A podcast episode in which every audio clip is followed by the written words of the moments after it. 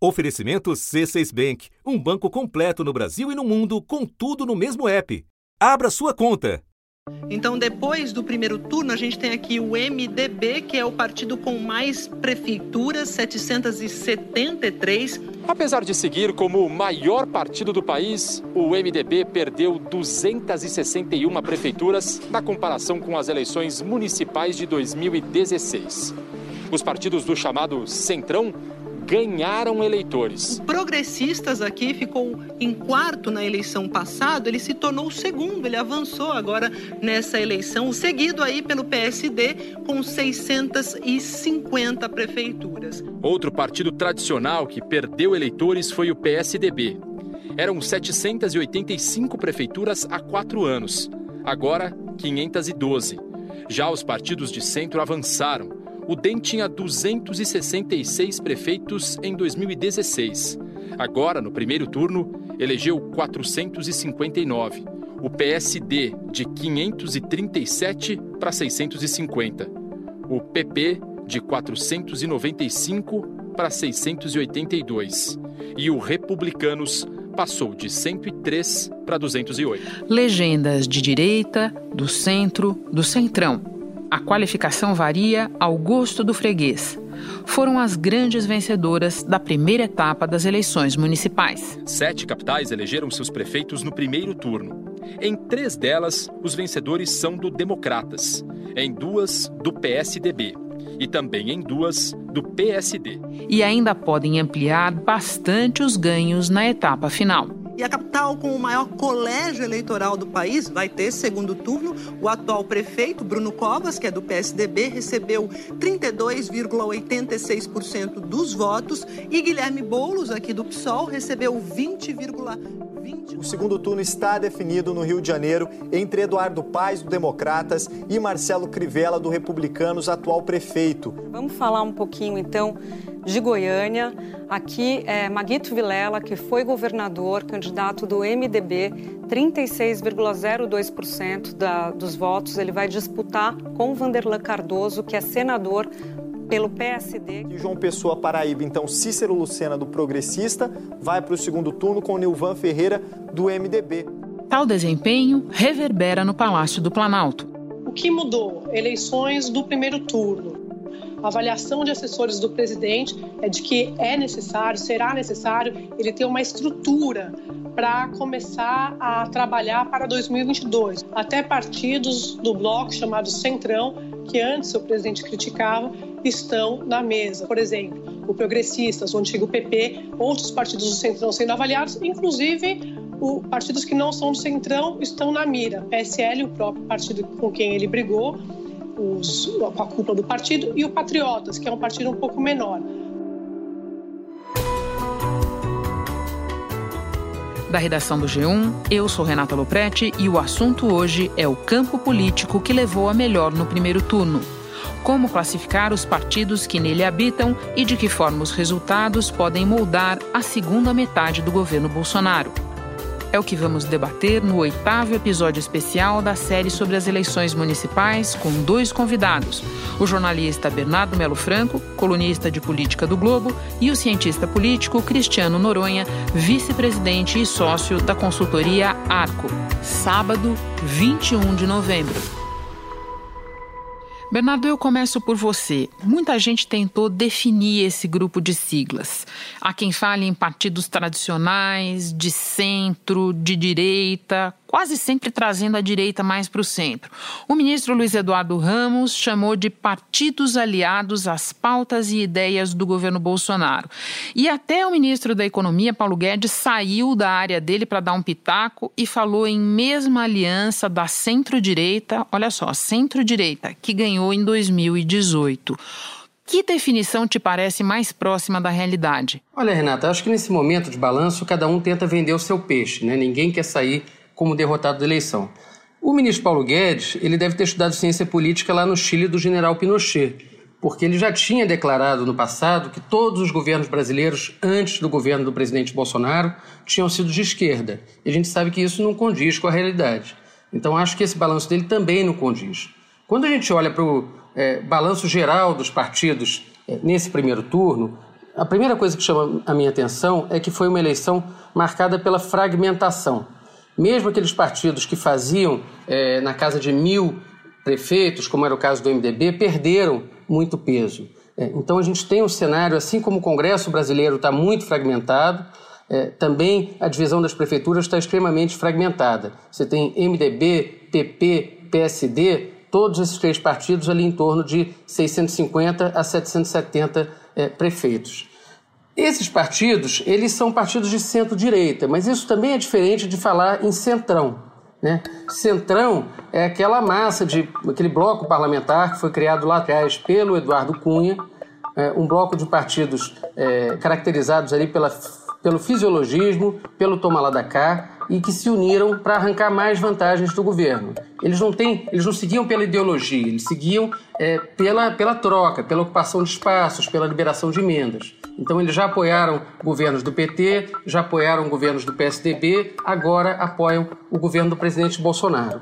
É, nem sempre foi assim, Bolsonaro tentou até governar sem essa turma, mas no começo desse ano, com a popularidade em queda, ele finalmente se rendeu a essa política do toma lá da cá e passou a partilhar é, mais poder. No geral, esses partidos que são partidos tradicionais, eles se saíram bem na eleição, porque eles fizeram muitas prefeituras. Mas, de novo, acho que é um quadro muito fragmentado é, e que também vai depender dos resultados do segundo turno. Acho mais fácil a gente falar, Renata, de quem perdeu a eleição. Isso para mim está mais claro. Acho que perdeu a eleição o presidente Bolsonaro, porque os candidatos é, para quem ele se empenhou pessoalmente, quase todos foram derrotados, especialmente o Celso Russomano em São Paulo. Estamos aqui com o CR10 aqui, ó. Celso Russomano em São Paulo.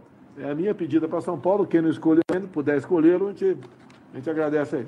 Bruno Engler, que não fez nem 10% dos votos em Belo Horizonte, e no Rio de Janeiro, Marcelo Crivella, que tende a ser derrotado no segundo turno. Mas eu fico aqui com o Crivella que não tenha muita polêmica, se você não quiser votar nele, fique tranquilo. E também perdeu a oposição de esquerda, porque o PT, eh, o PSB, o PDT imaginavam que essa eleição poderia significar um não ao bolsonarismo. Isso também não ocorreu. Esses partidos ficaram muito aquém eh, do desejado, especialmente o PT, que teve uma grande derrota em São Paulo, que é o seu berço político. Gilmar Tato, candidato do PT em São Paulo, ficou em sexto lugar foi o pior resultado do partido na capital paulista nos últimos 32 anos. Cristiano, a gente sabe que o resultado não foi homogêneo dentro desse grupo de siglas. Algumas encolheram, outras avançaram.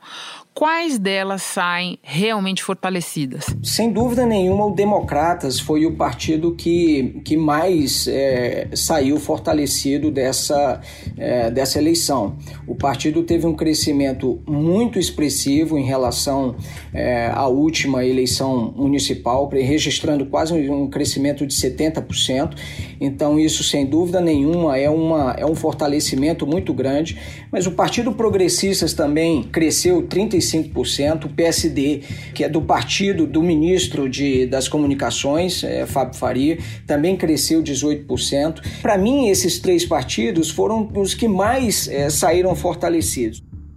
Para encerrar aí com relação à sua primeira pergunta, eu acho que essa diferença também, é, o país vive numa polarização tão grande de esquerda e de direita, especialmente Bolsonaro e a ala é, do PT, e essa crítica é muito é, forte a essa, essa polarização, e a gente tem uma, uma demanda muito forte também de que é preciso é, ter uma postura mais, nem, nem tanto de um lado, mas nem tanto de outro, talvez uma, uma postura mais no centro que acabe pegando aspectos de um e de outro, né? Então acaba querendo todos ser é, se apresentarem na verdade como essa alternativa, como sendo uma alternativa é, de centro.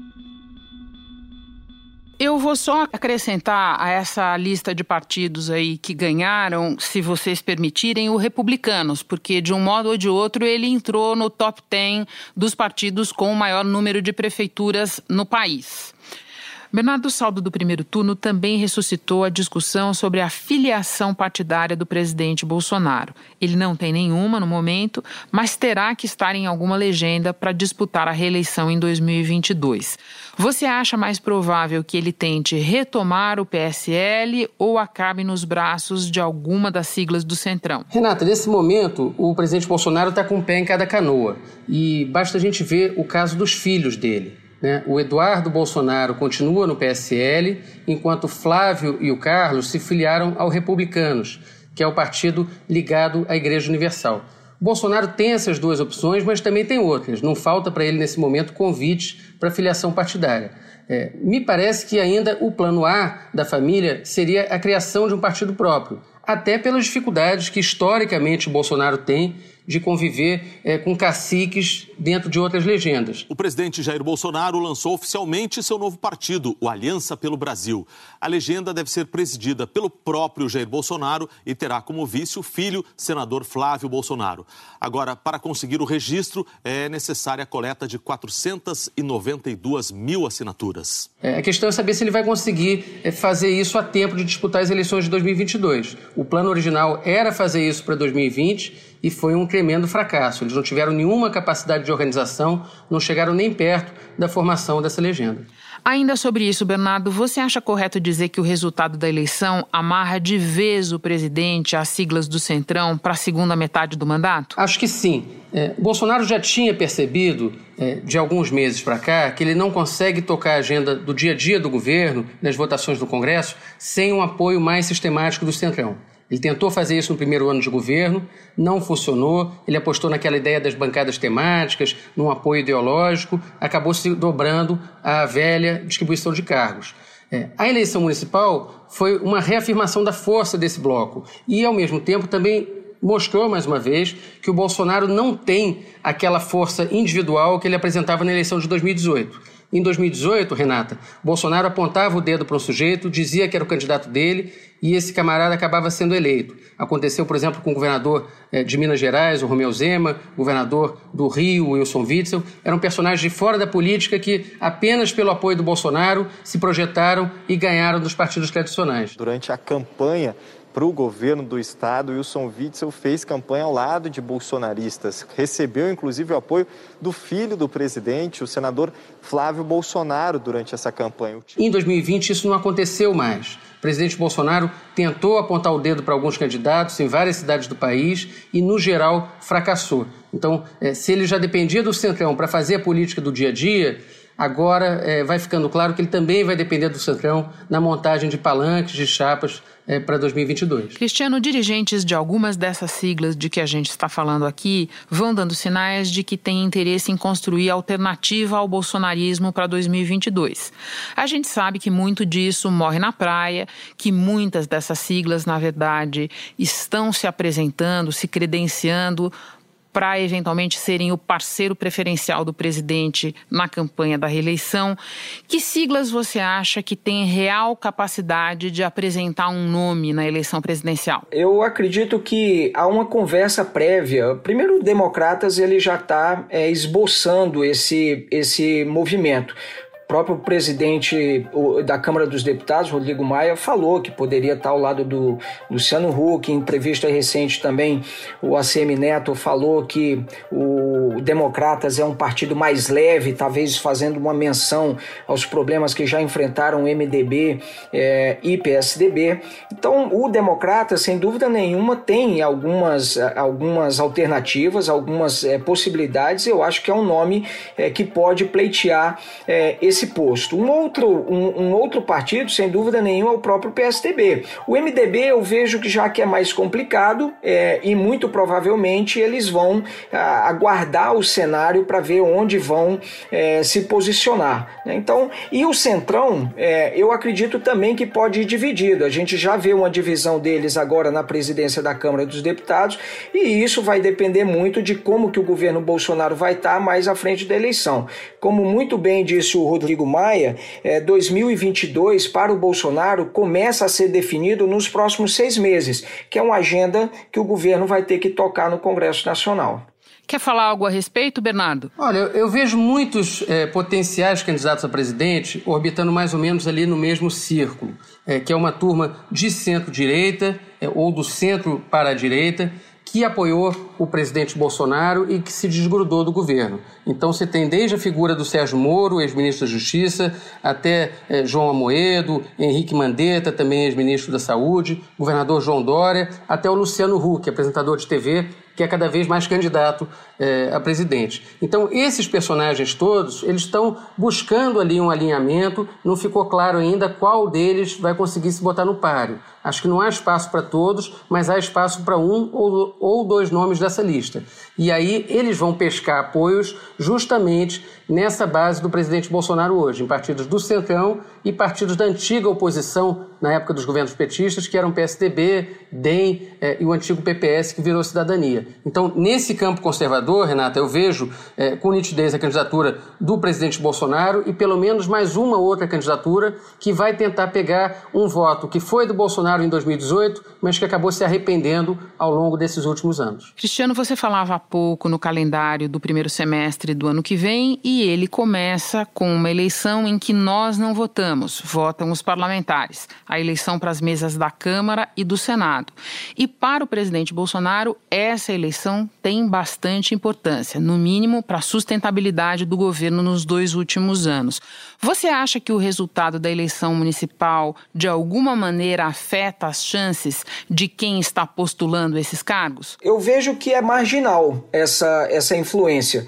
Primeiro, porque, na verdade, a, eleição das duas casas depende muito mais do Supremo Tribunal Federal. Se, se, o Supremo disser que não pode, por exemplo, ter reeleição, os dois nomes que hoje estão colocados, é, que hoje estão no comando da casa, vai haver uma outra, uma outra disputa. Agora, se o Supremo disser que pode concorrer, naturalmente, Davi Alcolumbre está com a reeleição praticamente é, garantida. E o Rodrigo Maia também, ele pode vir a disputar a presidência presidência, a presidência da Câmara. No caso do Rodrigo Maia, é mais complicado porque a gente tem uma quantidade de candidatos é, bem maior. Mas o que eu vejo é essa disputa de presidência da Câmara, ela envolve outra lógica, ela envolve uma lógica interna, ela envolve uma, uma lógica de disputa de poder é, interno dentro da casa e ela não é tão fortemente influenciada assim pelo resultado da eleição municipal. E você, Bernardo, a gente sabe que o deputado Arthur Lira, nome favorito do presidente Bolsonaro no momento para presidir a Câmara, não se deu bem na eleição em Maceió base dele, estado de Alagoas. Você acha que isso pode afetar as chances dele na disputa pela presidência da Câmara? Renata, nessa eu concordo com o Cristiano. Acho que muda muito pouco. É, na eleição para a Câmara, especialmente, a gente vai ter dois grandes eleitores. Um vai ser o presidente Bolsonaro e o outro vai ser o atual presidente da Câmara, Rodrigo Maia. Então a coisa vai depender da força do Bolsonaro em fevereiro de 2021, e aí a gente tem que ver se o governo vai ou não conseguir substituir a tempo o auxílio emergencial, ou seja, se ele vai é, manter a sua popularidade e vai manter uma certa, um certo colchão aí é, de proteção a uma base eleitoral que influi muito na decisão dos deputados e, por outro lado, se o deputado Rodrigo Maia vai conseguir é, articular uma candidatura competitiva. É, o Maia não tem mais o domínio do Centrão, como ele teve nas eleições dele é, para a presidência da Câmara, mas ele é, entre esses dois grupos, o que mais conseguiria é, articular com a esquerda. A gente tem que lembrar que a esquerda não tem número suficiente para fazer um candidato competitivo à presidência da Câmara, mas ela pode definir o resultado, seja a favor do Arthur Lira, que é mais improvável, seja a favor de um candidato apadrinhado pelo Rodrigo Maia. Então, acho que essas são as duas variáveis que a gente vai precisar ficar atento. E para terminar, eu quero ouvir vocês dois sobre o segundo turno, que vem aí no dia 29. Em que medida ele pode alterar para mais ou para menos o saldo do primeiro, o sucesso maior ou menor que essas siglas obtiveram? Começando com você, Cristiano. Olha, é, é, Renata, o que eu acho que a gente deve observar são a disputa nos maiores colégios eleitorais do país, né? Então, o PSDB ele luta para manter o, o controle de São Paulo. É, a vitória para o partido ela é muito emblemática, fortalece o partido é, na disputa por 2022 e dependendo do resultado que nós tivermos na, no que a gente chama de G96, que são as cidades com mais de 200 mil é, eleitores, o PSDB é o partido que pode eleger o maior número de prefeitos nessas cidades, 24 ao todo. Então isso, sem dúvida nenhuma, pode fortalecer bem o partido. E outra é que o Democratas ele pode é, acabar elegendo mais um prefeito de uma capital é, muito relevante, que é o Rio de Janeiro, com Eduardo Paes, a julgar pelas pesquisas, é muito difícil que o Crivella possa é, reverter esse quadro. E o Datafolha divulgou a primeira pesquisa de intenção de voto no segundo turno para a Prefeitura do Rio. E ela mostra Eduardo Paes com larga vantagem sobre Marcelo Crivella. Eduardo Paes tem 54%. Com a margem, varia de 51 a 57. Marcelo Crivella aparece com 21. Pela margem, tem de 18 a 24. Então, o MDB e o PSDB, e junto com o Democratas, são os partidos que disputam entre eles três ali quem que vai ter comandar o maior número de prefeituras no país. Então, eu acho que isso é extremamente relevante e o PSDB está nessa batalha para conseguir eleger e eventualmente sair o maior vitorioso desse G96. Bernardo, você, no que prestar atenção neste segundo turno para depois tirar o saldo final de tudo isso? Isso. Renata, se a gente olhar um pouco à frente para 2022, acho que tem três disputas que são muito importantes. A disputa de São Paulo vai definir é, se o PSDB mantém a sua principal cidadela, que é, é capital paulista, é, com o Bruno Covas, ou se ele vai sofrer uma derrota e aí sim é, ele chegaria bastante enfraquecido para a próxima eleição. Tudo indica que o Bruno Covas é o favorito, mas é, vai ser uma semana de fortes emoções em São Paulo, eu acho. E segundo o Datafolha, Bruno Covas, do PSDB, sai na frente na disputa contra Guilherme Boulos, do PSOL. Bruno Covas, do PSDB, tem 48% das intenções de voto. Com a margem de erro, tem de 45 a 51. Guilherme Boulos, do PSOL, tem 35%. Com a margem de erro, tem de 32 a 38. No caso do PT, o partido vem com saldo geral bem negativo é, nesse primeiro turno, mas pode ter um grande prêmio de consolação se fizer a Prefeitura do Recife. Primeiro, porque é uma cidade muito importante do Nordeste, e segundo, porque ele furaria aquele grande é, domínio do PSB sobre a política de Pernambuco já desde a época do Eduardo Campos. A candidata Marília Reis, do PT, aparece com 41% das intenções de voto. Com a margem de erro, pode ter entre 38% e 44%. O candidato João Campos, do PSB, tem 34% das intenções de voto. Com a margem de erro, pode ter entre 31% e 37%. E tem uma terceira capital que me chama a atenção, que é Fortaleza. Em Fortaleza, é, tem um conflito ali entre um candidato apadrinhado por Ciro Gomes, que é o José Sarto, e um candidato apadrinhado pelo presidente Bolsonaro, que é o capitão Wagner. É, aí sim tem um, um, um, duelo bem marcado de esquerda e direita, e também é um resultado que pode influenciar na formação de palanques para 22. Cristiano, Bernardo, muito obrigada pela conversa, tudo anotado aqui. Vamos para o segundo turno e depois para o balanço final. Bom trabalho. Obrigado, Renata. Obrigado, Renata. Até a próxima. Este foi o assunto especial de eleições. Assim como todos os nossos episódios, está disponível no G1 e também nos aplicativos Apple Podcasts, Google Podcasts, Spotify, Deezer, Castbox. Nos aplicativos dá para seguir a gente e assim não perder nenhum episódio. Eu sou Renata Loprete e fico por aqui. Até o próximo assunto.